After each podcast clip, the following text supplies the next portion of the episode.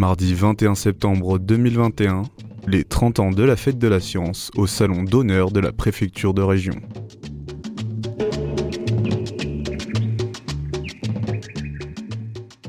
Je suis Philippe Bilbeco, je suis recteur en charge de l'enseignement supérieur, de la recherche et de l'innovation en région Provence-Alpes-Côte d'Azur. Donc, je m'appelle Marc Savastin, je suis délégué régional à la recherche et à l'innovation, euh, recherche, euh, délégué régional académique pardon, à la recherche et l'innovation.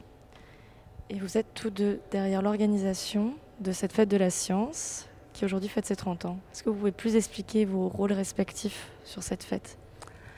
Alors, euh, moi je suis donc délégué régional académique et je suis sous la tutelle du rectorat de région académique.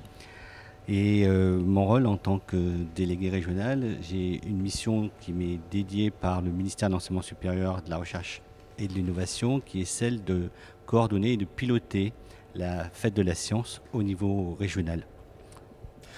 Bah, la fête de la science, elle est effectivement, je, trouve, très bien organisée euh, par euh, les interlocuteurs habituels, hein, l'État et la région, en partenariat avec la région.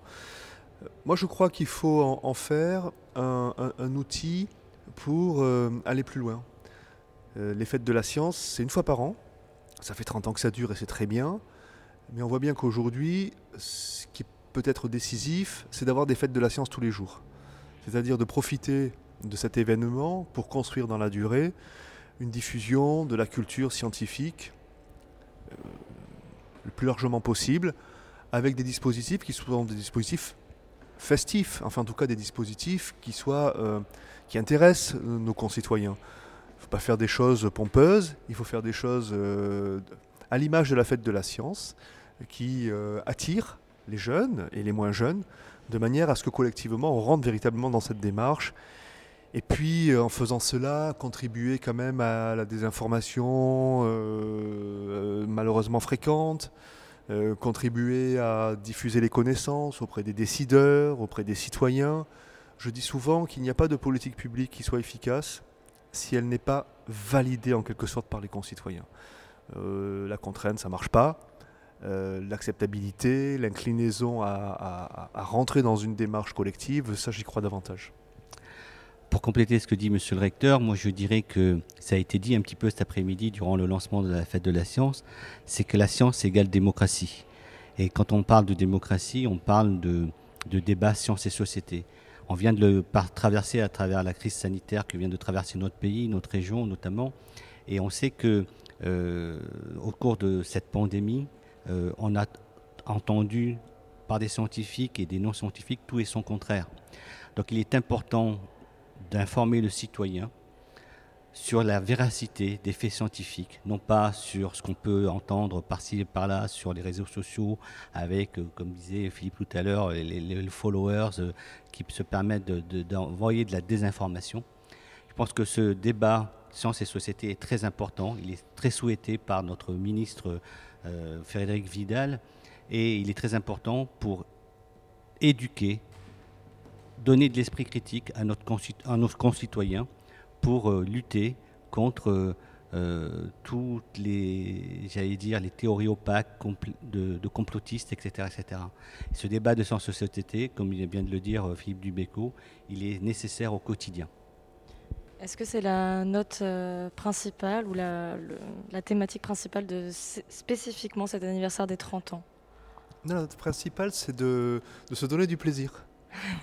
c'est euh, la science qui donne du plaisir. Mais on, est sur le sujet. On est sur le sujet.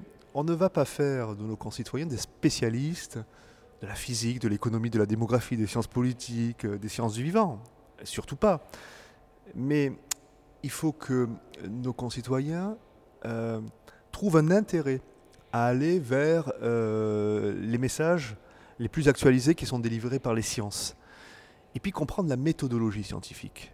Euh, parce que c'est une méthodologie ingrate, c'est une méthodologie rigoureuse, et c'est une méthodologie qui, dès lors, conduit à exercer son sens critique. Alors évidemment, on va tous parler du Covid, mais regardez, euh, les Français, ils ne savaient plus qui étaient les bons et les mauvais experts euh, à la télévision. Les Français, ne comprenaient pas les controverses sur les traitements. les Français, ils en avaient marre euh, qu'on leur dise euh, un jour le virus euh, vient d'un animal, un autre jour il s'est échappé d'un laboratoire non protégé.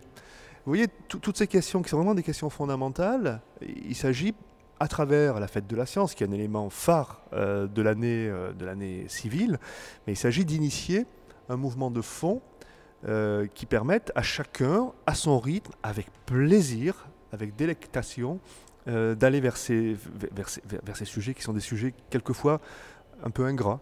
Le plaisir avant tout. Et puis le plaisir qui va de, de 7 à 77 ans, parce que la fête de la science est ouverte à tous les âges. Euh, c'est gratuit, ils peuvent venir euh, sur tous les stands, discuter euh, avec les chercheurs, les enseignants-chercheurs, les animateurs de, la culture scientifique. Je crois que c'est très important que ce dialogue humain, cette relation humaine à travers les stands existe à travers cette fête de la science. C'était un entretien de Philippe Dubelco, recteur délégué de l'enseignement supérieur, de la recherche et de l'innovation en région académique Provence-Alpes-Côte d'Azur, et de Marc Savasta, délégué régional académique à la recherche et à l'innovation, réalisé pour la Fête de la Science par Radio Grenouille.